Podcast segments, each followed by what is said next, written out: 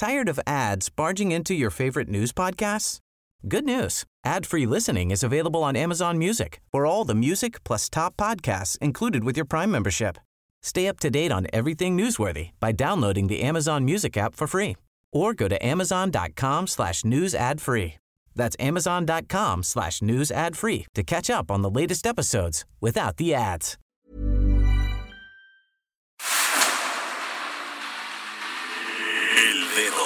En la llaga.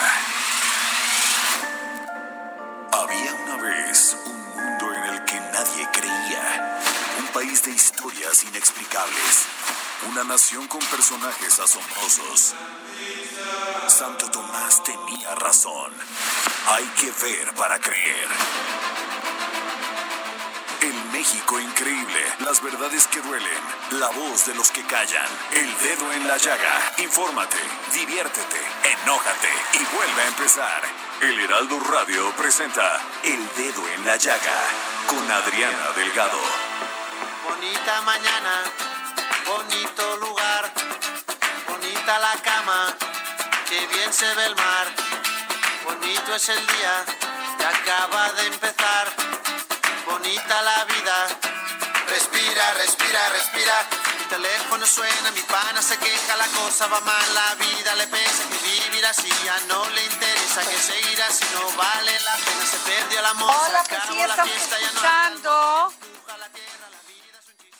Ah, pues sí, lamentamos todos la muerte de Pau Dones, quien perdió la batalla contra el cáncer de colon que padecía desde el 2017 y murió a la edad de 53 años. Pau Donés nunca ocultó su enfermedad, de hecho se retiró de la música en 2017 a causa de esta enfermedad, pero en abril, en plena pandemia, anunció su regreso a los escenarios con la canción Eso que tú me das. Y escuchamos Bonito, canción del grupo español Jarabe de Palo. Qué tristeza, Jorge. Buenas tardes. Buenas tardes, Adriana Delgado. Buenas tardes, auditorio de Adriana Delgado.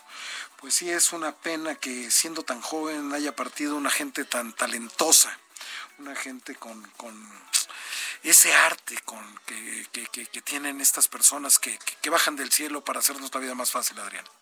Así es, pero bueno, Ah, es que de veras que si no es la pandemia, esta terrible pandemia llamada coronavirus, es el cáncer que ataca a las personas y es una enfermedad que no distingue tampoco como el coronavirus ni sexo, ni edad, ni religión, ni nada.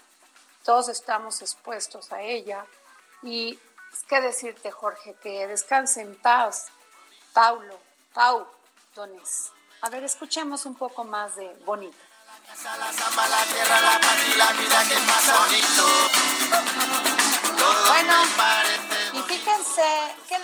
cuento? Jorge Sandoval, mandamos un gran saludo a todos los que nos escuchan, que el día de hoy el presidente Andrés Manuel López Obrador propuso crear un grupo de paz que intervenga en las manifestaciones violentas que protagoni- protagonizan personas que se asumen como anarquistas. Reprochó el comportamiento de estas personas encapuchadas que agreden, saquean y dañan el inmobiliario histórico y los comercios. Dijo, hay que buscar una forma de contenerlos, que no le den motivos para acusar al gobierno de represor. Provocan, provocan y provocan porque quieren que haya encontronazos. Y es por eso que hoy le pedí a la maestra Andrea Merlos, a la maestra y a la jefa Andrea Merlos, que nos pudiera contestar esta llamada del día de hoy en dedo en la llaga para hablar de esto, porque ayer nos quedamos como a medias en esta plática, querida jefa Merlos. Descifrado con Andrea Merlos. Merlos, ¿cómo estás? Adri, Jorge, ¿cómo están? Saludos a todo el público. Este, pues sí, ha sido un tema que la verdad es que no, no quiero exagerar ni dramatizarlo, pues, pero pues arrancó con lo de George Floyd, este, Adri, porque si no, no nos hubiéramos enterado y ayer lo platicábamos un poco que, que este, estas protestas antirraciales que, que despertaron en Estados Unidos y en muchos países, incluyendo México, pues hizo que volteáramos a ver algunos casos tan determinantes y tan obvios este abuso policíaco, como fue el de Giovanni en Jalisco, el tema de la golpiza que le metieron a Melanie aquí en la ciudad, y también el caso de Veracruz, de Carlos Andrés Navarro, un joven de 33 años que literal murió a golpes de la policía. Entonces, pues tenemos tres casos solo a la vista de un tema que hemos lamentado mucho en este país, Adri, que es el abuso policíaco, la falta de preparación de las corporaciones policíacas, eh, que no lo justifico bajo ninguna forma, pero es los malos salarios, las malas, este, la mala capacitación. y las malas condiciones en las que las tienen, Adri. Pero Entonces, eso también, lo único que me preocupa aquí, jefa Merlos y Jorge Sandoval, que estás en la línea, es que sí me preocupa entiendo la falta de, de, capacitación, ¿sí? De cómo tratar a un, a un detenido, ¿no? Alguien que detienes porque está este, cometiendo un, un, este, pues un daño, ¿no? Ya sea a otras personas o a, o a, a la propiedad o lo que tú quieras. Pero lo que no entiendo es la hazaña con la que se actúa, jefa Merlos. O sea, como si actuaran y el tema de la impunidad ya era algo que lo tienen inyectado.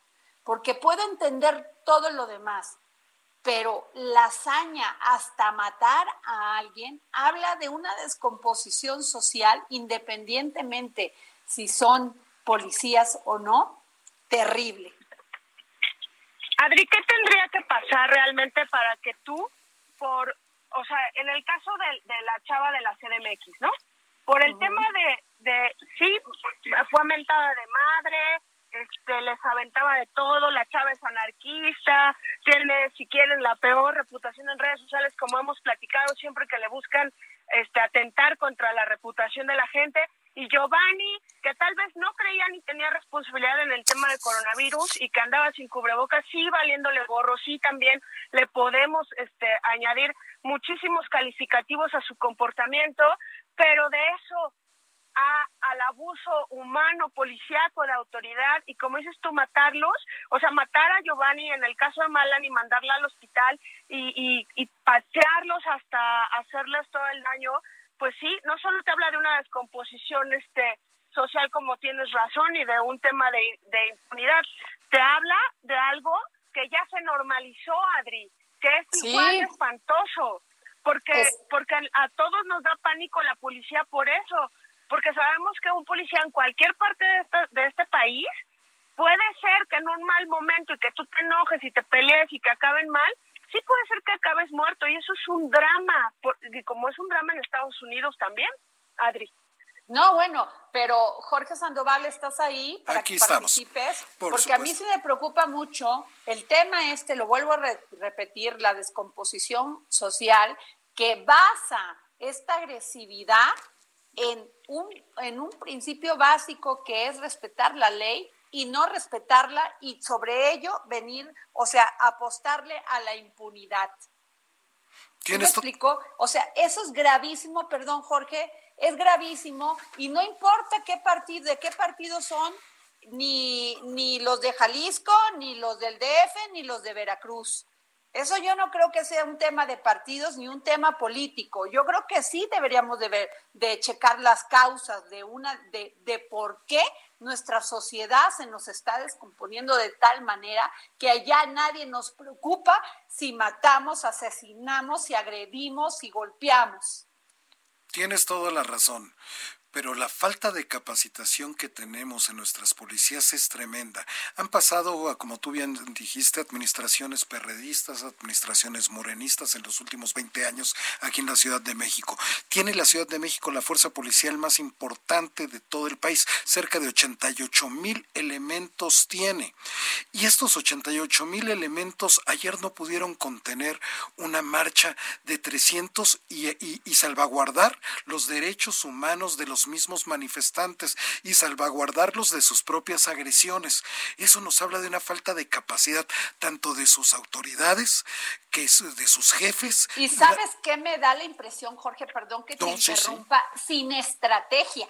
Totalmente. O sea, perdón, lo que vimos ayer es una policía Rebasada. sin estrategia, agazapada, o sea, pero sin estrategia, sin capacitación, demasiados elementos se conjugan, Andrea, para que tengamos los resultados que estamos teniendo.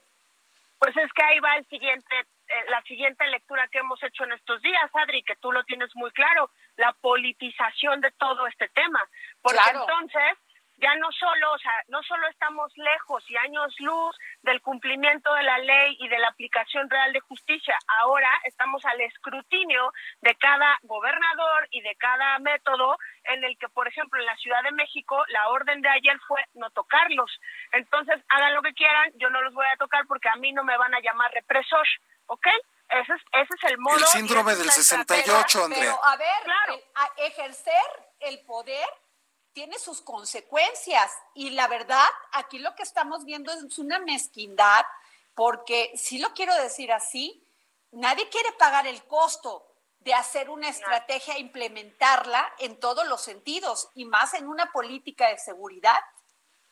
Así es, estoy completamente de acuerdo contigo. Es yo creo que el tema de la seguridad es el talón de Aquiles de la mayoría de los gobernantes, de los gobernadores y de los presidentes históricamente en este país y es una falta total de valentía, de pantalones, si me permites así la expresión, de cambiar la modalidad, porque en Jalisco, el caso Giovanni, la única lectura por un lado de Alfaro es ah, vinieron de la CDMX, porque además yo que soy chilanga de corazón digo, bueno, qué afán de estar diciendo que, que las cosas vienen de la Ciudad de México, ¿no?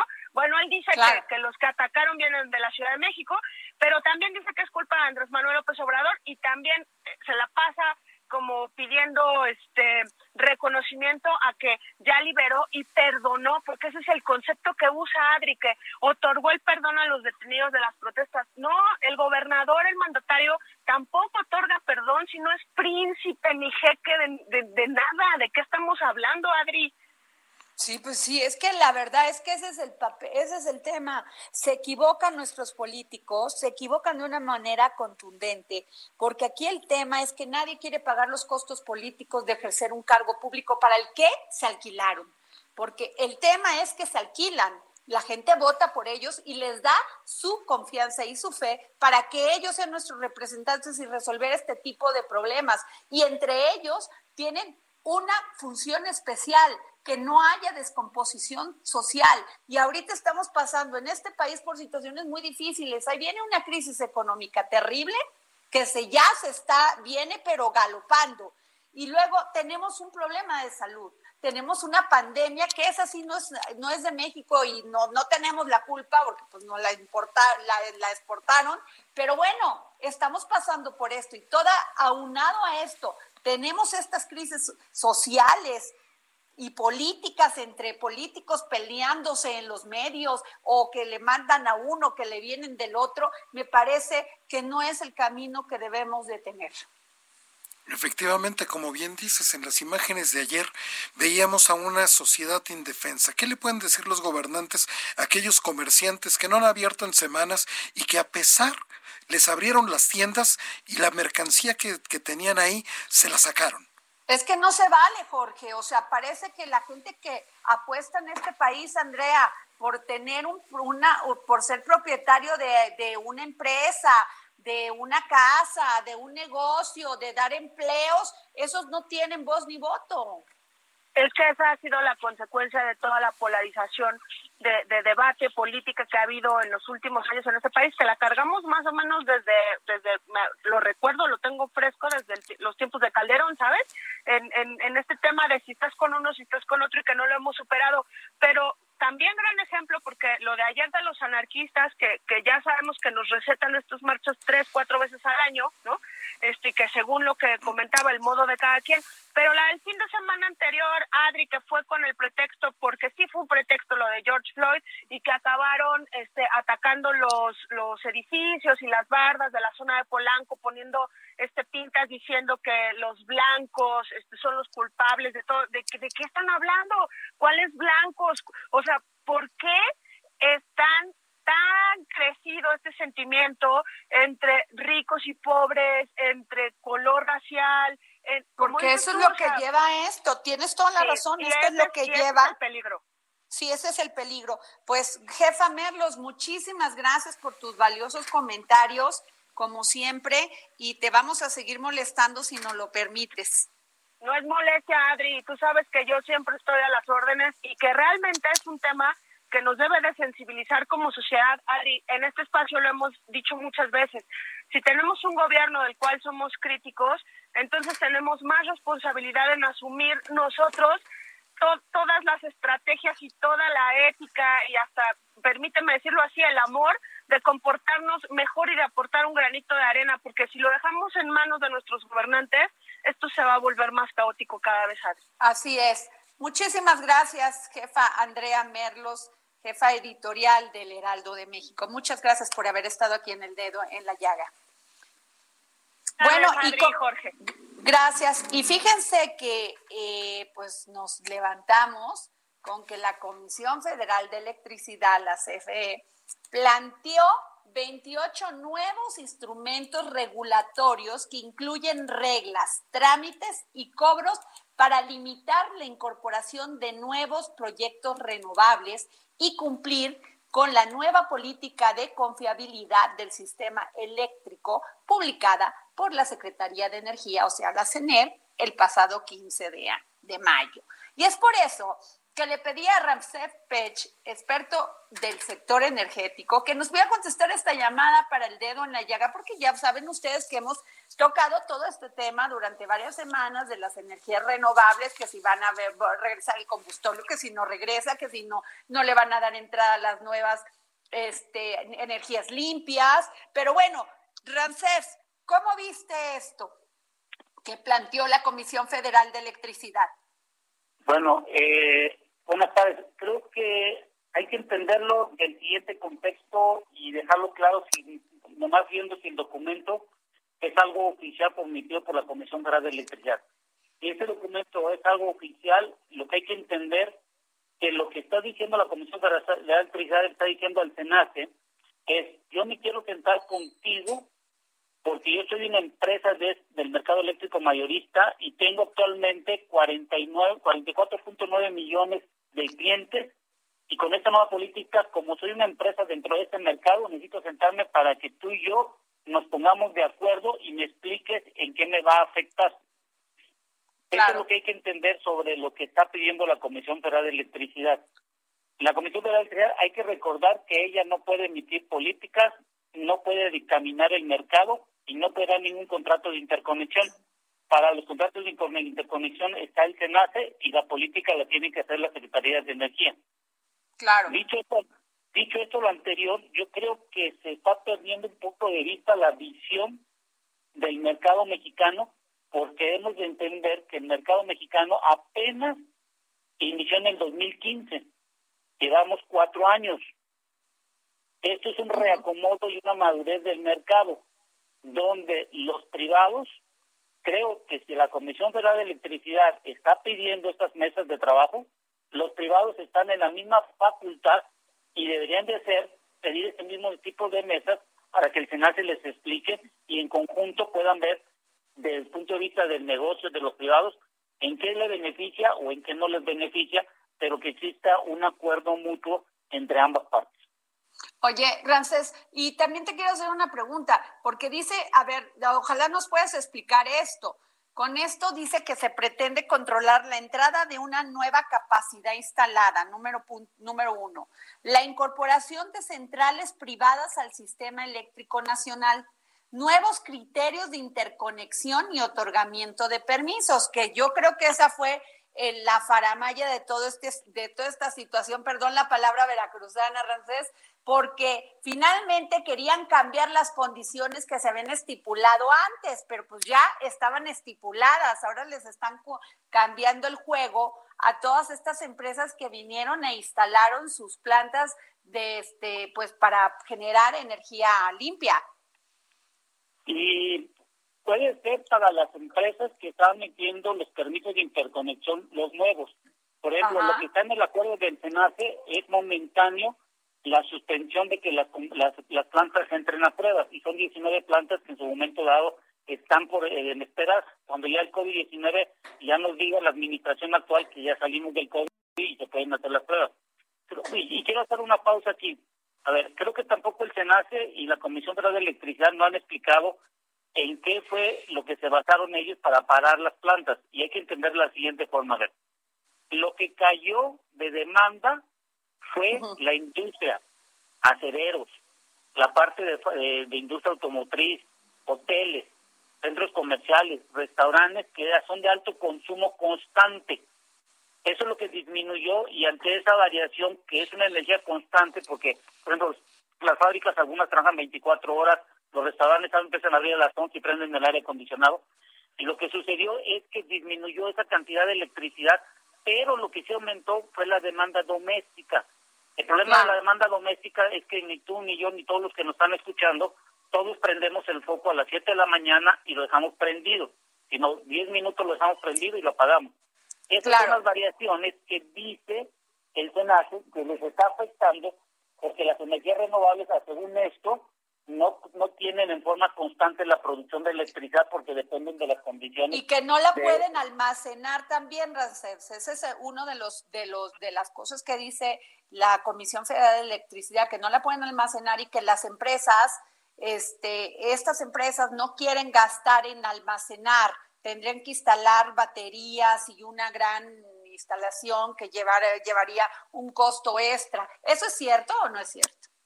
Sí, las baterías, cuando tú tienes, por ejemplo, ahorita lo que tienen muchas de las compañías que tienen eh, energía eólica y solar, tendrían que hacer una inversión adicional para poder competir con las energías convencionales, que todos lo conocemos, ciclo combinado y todo lo demás. Pero esta, esta inversión, muchos de los que posiblemente tengan que realizarlo en los nuevos proyectos, se tienen que ir a los lineamientos nuevos que hoy en día se están ejerciendo y está en función de lo que puedan ellos invertir de acuerdo a su proyecto y en donde estén localizados.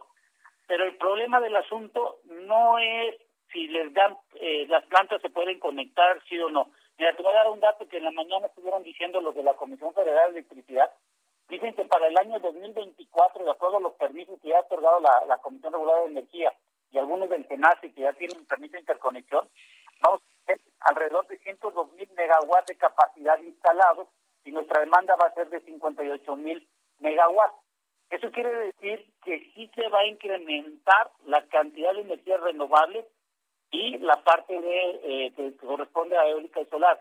Sí va a haber, sí va a haber cabida. El problema es que nuestra red eléctrica por donde se transmite la electricidad y se distribuye no va a tener la capacidad y vamos a tener una congestión. Es debido a esto que hoy en día no todas las plantas, llámese renovables, convencionales, térmicas y todo eso se van a poder interconectar, porque si no lo que vamos a hacer es que vamos a congestionar a la red. Oye, Brancef, y te quiero preguntar una cosa porque hay mucha preocupación de la gente que hizo este contrato con la CFE para poner este paneles solares en sus casas. Dice la CFE que también estableció la necesidad de revisar las disposiciones para la generación distribuida, o sea, la generación de paneles solares en techos, y señaló que deberá establecerse límites a, nivel de zona, región o sistema para la incorporación de proyectos. ¿Esto es a nivel doméstico o a nivel industrial? Ok, hay dos cosas importantes que está diciendo eh, la Comisión de Electricidad y sobre todo qué es lo que le afecta a ellos principalmente. A ver, cuando yo pongo un panel en mi casa, yo digo que tengo un consumo, cuando va alguien y me hace una cotización y digo, el que me dice, dame tu recibo de luz y, te da cuenta que dice, no, estás consumiendo, estoy dando un, estimado, 10 kilowatts por día, ¿vale? Entonces se calculan tu panel solar y resulta ser que te ponen que tus paneles produzcan 20, 20 kilos. Entonces tú consumes nada más 10 pero esas diferencias de los 10 se lo tienes que mandar al sistema eléctrico, a la red de, a la red de distribución donde estás conectado tú. Entonces, eso es lo que está diciendo la Comisión Federal de Electricidad, es que yo no puedo estar manejando esa electricidad excedente porque no me da la capacidad mi red de distribución. Entonces, lo que está solicitando la Comisión Federal de Electricidad es que cada casa, ahora, el que vaya a cotizar un panel solar, va a tener que determinar cada hora cuál es la demanda real de consumo que tienes dentro de tu casa, porque supongamos de las 7 de la mañana a las 6, 7 de la noche, supongamos no hay nadie, pero está produciendo electricidad y se está metiendo al sistema, Eso es lo que dice la Comisión Federal de Electricidad. Esa energía que tú me mandas al sistema no me conviene a mí. Recalcula cuándo tú necesitas tener la energía en el momento para que no me la des a mí. Yo no la necesito. Yo genero la, mía, la propia mía. Entonces, lo que va a suceder con la generación en casas es que ahora yo te quiero pedir que nos, que nos puedas dejar ir al corte y regresamos contigo porque quiero preguntarte sobre el tema del, del, de esto, de, bueno, seguir con este tema y otra pregunta más. Regresamos del corte, por favor, con Rafael Pech, experto en energía.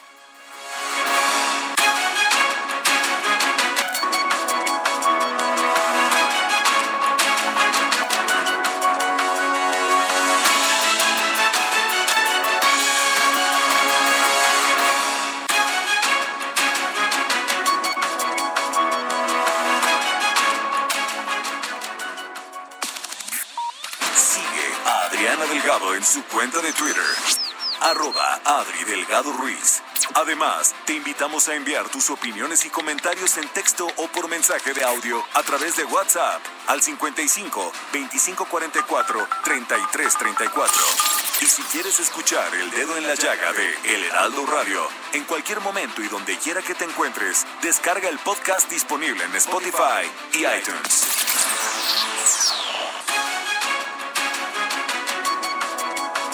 Aquí al dedo en la llaga y tenemos a Rancés Pech, experto en energía. Y Rancés, te quería preguntar, entonces, nada más para cerrar el tema, o sea, sí van a cambiar los, las, este, los términos en los que tenía contratado alguien el, el tema de los paneles solares y este contrato que tenías con la CFE, pues precisamente para bajar hasta tu recibo de luz vamos a esperar la, nueva, la nueva política, qué es lo que va a incluir, pero yo creo que fundamentalmente nos van a dar nuevos lineamientos en donde tú debes de calcular realmente lo que vas a consumir dentro de tu hogar y es que vas a poner tus paneles en tu casa y eso va a estar en función de los nuevos lineamientos. Lo que sí que dejar claro, muy importante es, desde el año 2014 en México no se hace inversión en las líneas de transmisión y distribución donde se, donde se mueve la electricidad y en México no tenemos y no hacemos un balance en el sentido de que la Comisión Federal de Electricidad no tiene el dinero suficiente para poder invertir tanto en la transmisión y distribución, es el momento que debemos de sentarnos, tanto los privados como la inversión pública, y evaluar cuál es lo mejor para la nación para que llegue la electricidad y que pueda, y pueda incrementarse el crecimiento de nuestro país. Y bueno, en este momento, si no hay electricidad en un país, no va a haber crecimiento ante la falta para las industrias que puedan dar empleos a la, gente. Claro, y me voy a otro tema, porque con base en esto, dicen que el tren Maya no será eléctrico, como se había propuesto, sino que usará diésel, diésel. Bueno, ahí, ahí debe haber una pregunta.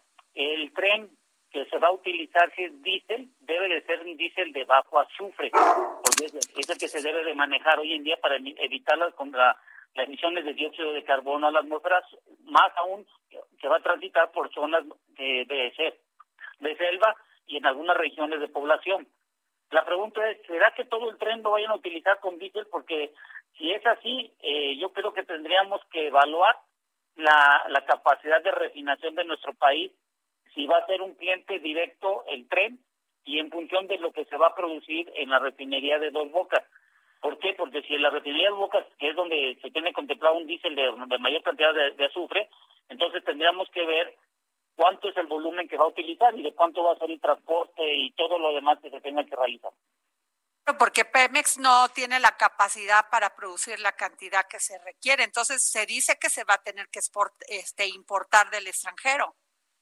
Eso va a depender mucho si las refinerías, como hoy tienen el plan, en lo que escuché yo la semana pasada, en el año 2022 supuestamente vamos a tener a las seis refinerías laborando el 85%, más las refinerías de Dos Bocas, y tendríamos una entrada de cruz de más de un millón y medio de barriles diarios y podríamos cubrir cuando menos en gasolinas el 70% y en diésel estaríamos cubiertos al 100%, pero, vuelvo y repito, el 100% es del diésel, pero en función de cuánto es del diésel de bajo azufre, que hoy en día son las nuevas normativas que deberían de estar ya implementadas en México.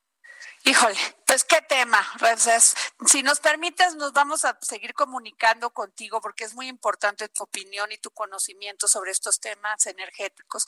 Te, te mandamos un gran saludo. Gracias, Ramsés Pech, experto en energía, por habernos tomado la llamada para el dedo en la llaga. Gracias, que tengan una buena tarde y todos que estén en su casa todavía los que puedan.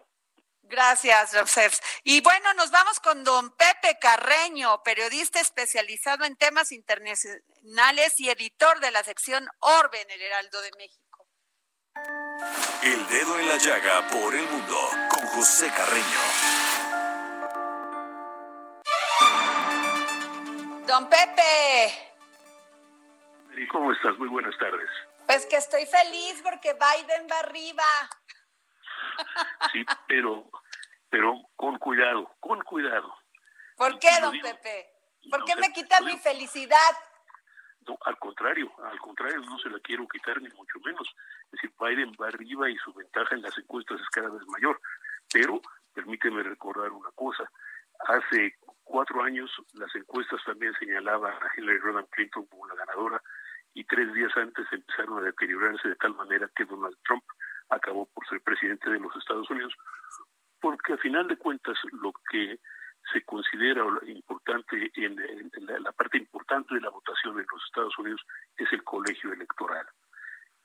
Esa estrategia, su colegio electoral, 535 personas elegidas en cada en cada estado de acuerdo con el número de diputados y senadores que tengan en el Congreso Federal y son los que determinan al final de cuentas quién va a ser el presidente de los Estados Unidos de acuerdo con la fórmula que haya ganado, así haya sido por un solo voto en, el estado respectivo.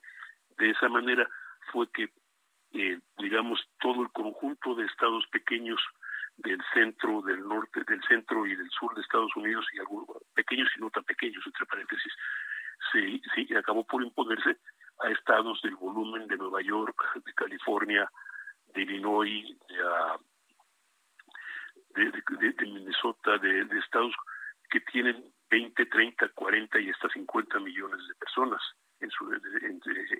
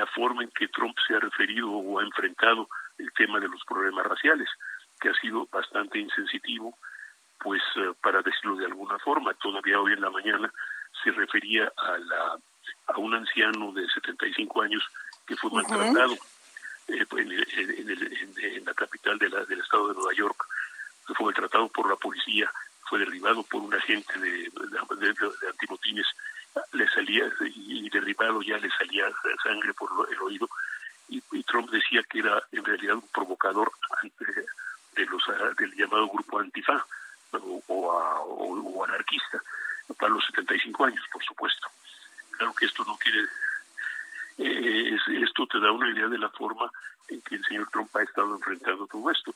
Y hace menos de una semana todavía estaba abogando por intervención del ejército en las calles de los Estados Unidos para enfrentar y para dominar y controlar la situación.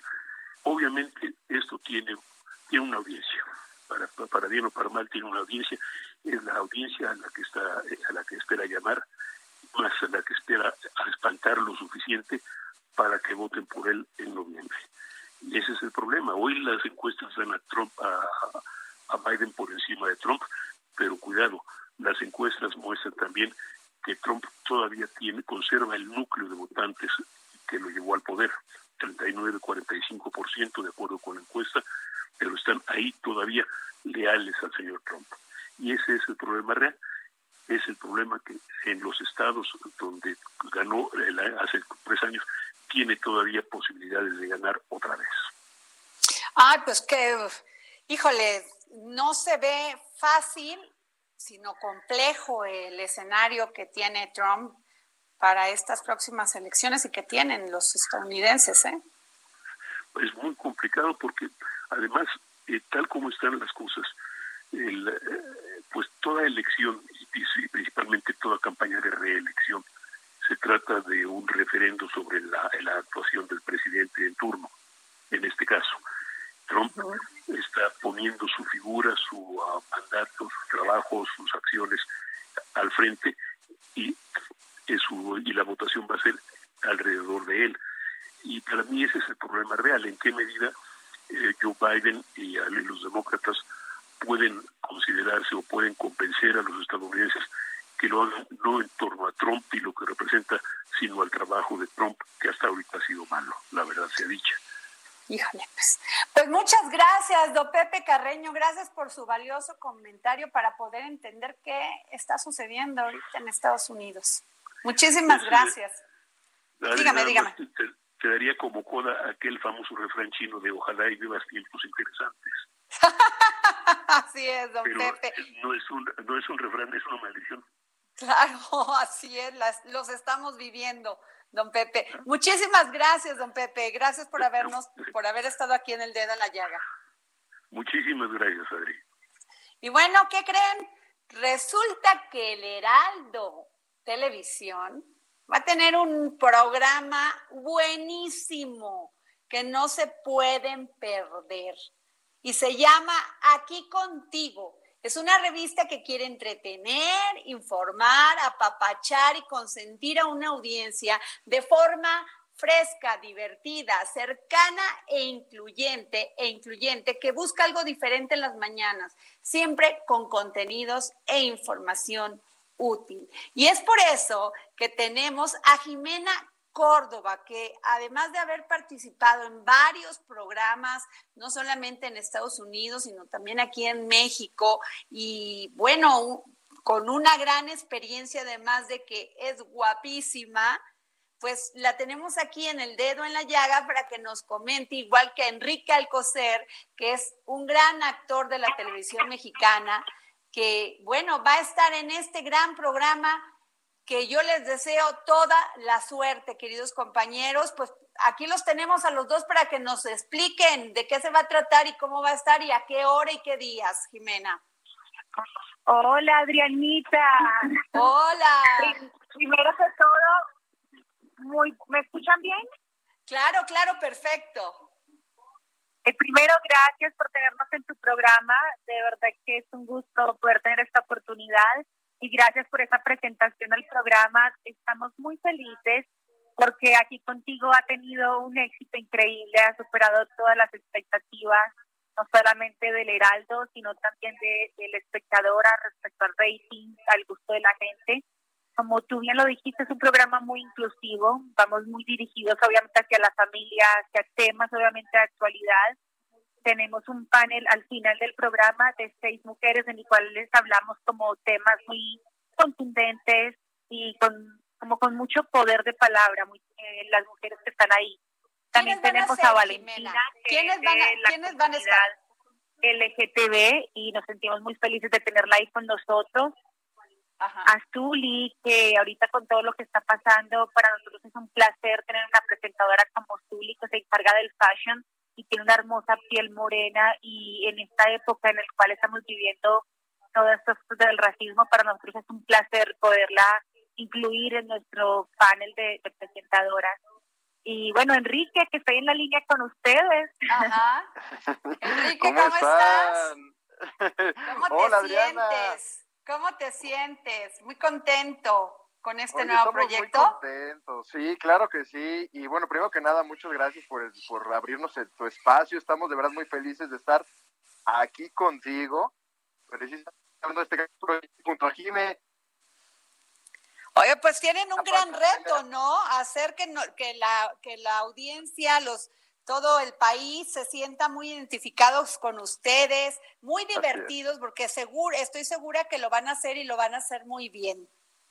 ¿Sabes qué pasa, Adri? Este proyecto de verdad de que, de que se estaba gestando a cargo de, de Diego Di Marco, nuestro productor, nuestro jefe, nuestro capitán del barco, pues ha sido un proyecto que, que en el que se le ha puesto mucho amor, mucha pasión y estos sentimientos de veras eh, que necesitamos precisamente en estos tiempos eh, que hemos pasado tan difíciles en nuestro país, en el mundo entero. Y qué mejor que un programa que te acompañe eh, por las mañanas, que despiertes, que te apapache, te consienta y, ¿por qué no también que te transmite información útil, necesaria, por supuesto, para los tiempos que estamos viviendo? Claro, Jimena. Por Jimena, ¿por qué consideras tú que este programa va a ser diferente a todos los que hay en la televisión mexicana.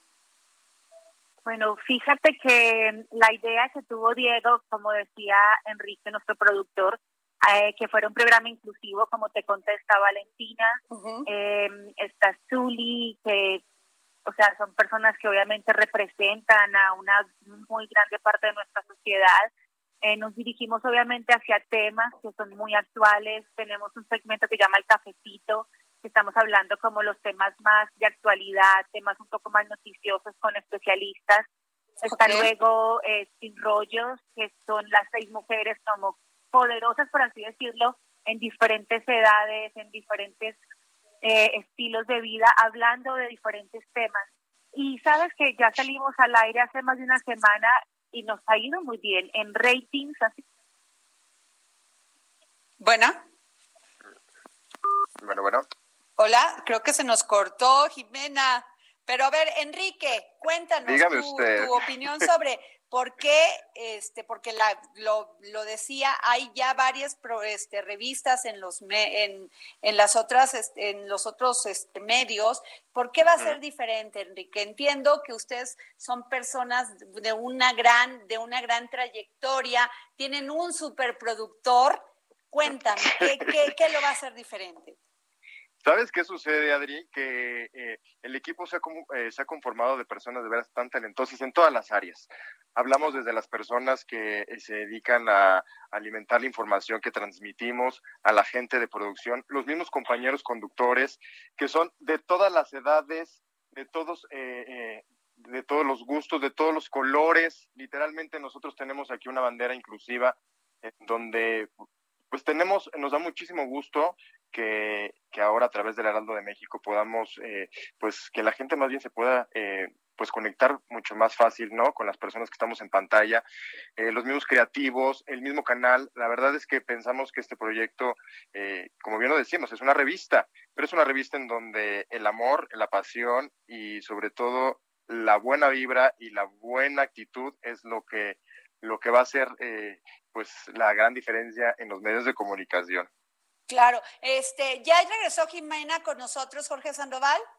Ya está Jimena. Sí, por ah, aquí Jimena, ¿a qué hora, este, Jimena, ¿a qué horas va, va este, empezar este programa aquí contigo? Bueno, fíjate que estamos muchísimas horas al aire. Estamos de lunes a viernes desde las 9 hasta la 1. ¡Wow! Gran reto, ¿eh? Gran reto y además de gran preparación. Sí, estamos contentos. Yo pienso que mm, el elenco, los presentadores que estamos, somos personas que ya tenemos trayectoria, mucha experiencia y tenemos toda la capacidad para mantener un programa en vivo al aire tantas horas Incluso cuando empezamos sentimos que ni siquiera ha pasado el tiempo porque ya termina la una y sentimos como que fue muy poquito tiempo y queremos más porque amamos lo que hacemos y yo pienso que se ha transmitido a través de la pantalla porque la respuesta de la gente ha sido increíble y estamos muy felices. Oye, y estoy viendo que va a estar con ustedes el maravilloso doctor Ari Papadopoulos. Así es, contamos con grandes especialistas de todos los ámbitos, doctores, nutriólogos, especialistas, por supuesto, en fitness. Contamos también con la presencia de grandes periodistas y grandes eh, eh, eh, personajes de la comunicación que nos acompañan precisamente en esta sección que es el cafecito, que es para discutir y debatir temas de actualidad. Entonces, algunos días vas a poder ver a Carlos Allende, a Cayo de Hacha, el gran Álvaro Cueva, Manuel Zamacona, Grandes, claro. Oye, y a Fernanda Tapia, ¿no? Claro, también. A Fernanda Tapia también está. ¿Mandé? también hay que resaltar que está Alex Caffi con nosotros. Sí, lo estoy viendo aquí, que también va a estar dentro de de este, hablando de, espectáculos, ¿no? Que es su gran especialidad y lo hace maravilloso. Y también, si quieren, menciono a Gaby Prieto, Ingrid Botejano, a Ivonne Chávez, a Maki González, a Manuel Zamacona, también en el, en el cafecito, a Brenda Peña, a este María Fernando Centeno, a Mariana Santiago, a Moni Vidente. Muy bien, qué bien. Un gran elenco. Ah, y nos acompañan en la parte de la conducción también del programa Majo Montemayor y Axel Santos. Ajá. También un par de jóvenes muy talentosos de la conducción. Oye, pues tienen un gran equipo, Jimena, ¿no? Un gran, gran equipo para hacer de esto un gran éxito, Enrique. Así pues es, Adriana, estamos que la verdad. y por todo, todo. Pues bueno. Bueno, bueno a ver, Jimena, perdón. El Heraldo, el Heraldo, el Heraldo tiró la casa por la ventana con un super elenco, ahí sí, mejor dicho, no escatimó en nada para poder salir al aire con un super programa y yo pienso que le apostó mucho a esto y le está funcionando. Y bueno, los pues jefes están muy contentos y es una buena señal. Oye, querida Jimena, pues todo el éxito del mundo te enviamos, o sea, ¿dónde nos puede, dónde te pueden ver, Jimena? Y Enrique, no sé si ya eh, regresó, pero ¿dónde los pueden ver? ¿Por qué, ¿Por qué señal? Porque mucha gente a veces se confunde y sí es importante recalcarlo. Mira, nos pueden ver de lunes a viernes a las, desde las 9 de la mañana por Canal Que, Easy 151, Sky 161 y bueno, si nos quieren buscar a nivel personal, mis redes son Jimena con X, Córdoba con B larga. Claro, en la página del Heraldo me imagino que también está la sección de tele, que por ahí también pueden entrar a ver los programas en vivo.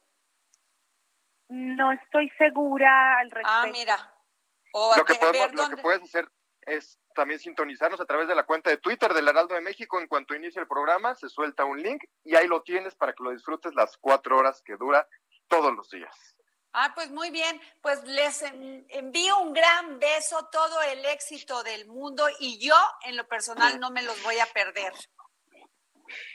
Adri, muchas gracias, por la oportunidad. Gracias. a todo el auditorio y ahí los estamos esperando todos los días para que inicien las mañanas aquí contigo.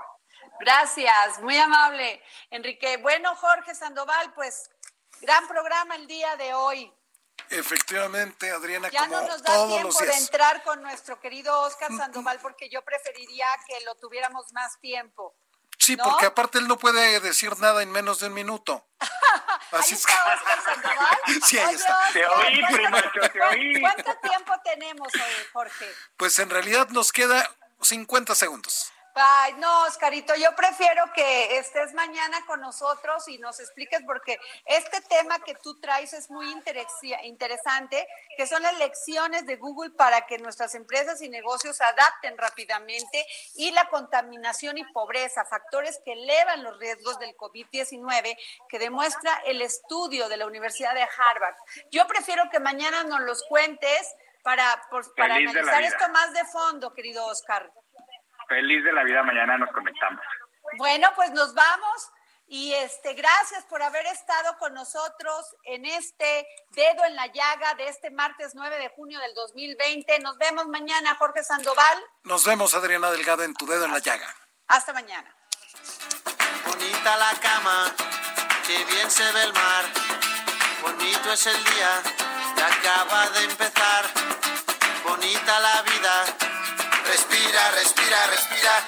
Mi teléfono suena, mi pana se queja, la cosa va mal, la vida le pesa que vivir así ya no le interesa que se irá si no vale la pena. Se perdió el amor, se acabó la fiesta, ya no anda el motor que empuja la tierra. La vida es un chiste con triste final, futuro no existe, pero yo le digo. El Heraldo Radio presentó El Dedo en la Llaga con Adriana Delgado. Tired of ads barging into your favorite news podcasts? Good news. Ad-free listening is available on Amazon Music for all the music plus top podcasts included with your Prime membership. Stay up to date on everything newsworthy by downloading the Amazon Music app for free or go to amazon.com slash news ad free.